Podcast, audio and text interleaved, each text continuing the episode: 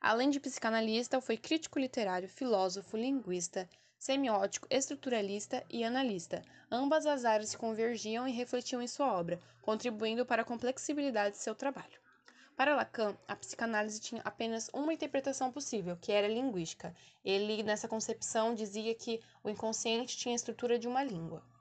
Em suas contribuições mais importantes estão as noções do estádio do espelho, onde entre o sexto e décimo oitavo mês de vida, a criança perfecciona a imagem que vê no espelho, se reconhecendo. Esse estágio é decisivo para o conhecimento da criança com seu corpo e a eventual identificação com sua estrutura física.